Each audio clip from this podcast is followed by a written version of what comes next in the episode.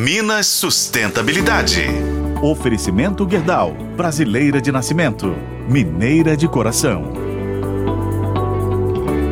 O carnaval acabou, mas o lixo ficou. Mas calma, ele ficou no lugar certo.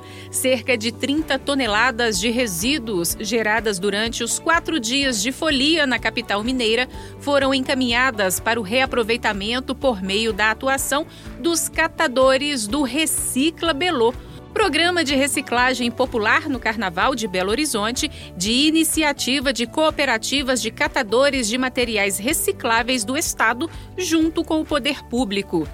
Com isso, os prestadores de serviço foram remunerados pelos trabalhos ambientais prestados. Segundo a Secretaria de Estado de Meio Ambiente e Desenvolvimento Sustentável, a remuneração por serviços ambientais, que foi paga de forma proporcional à produção dos catadores durante os dias de carnaval em BH, chegou a R$ 18.500.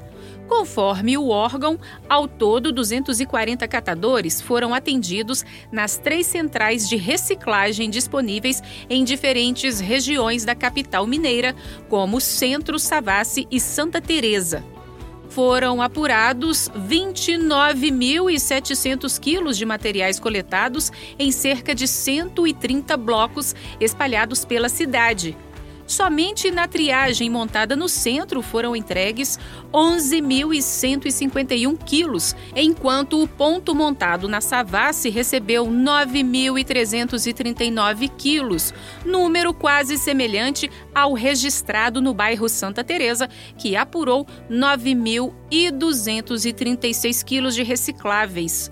O material recolhido pelos catadores foi encaminhado a galpões das cooperativas, onde são prensados e armazenados para comercialização junto à indústria de reciclagem.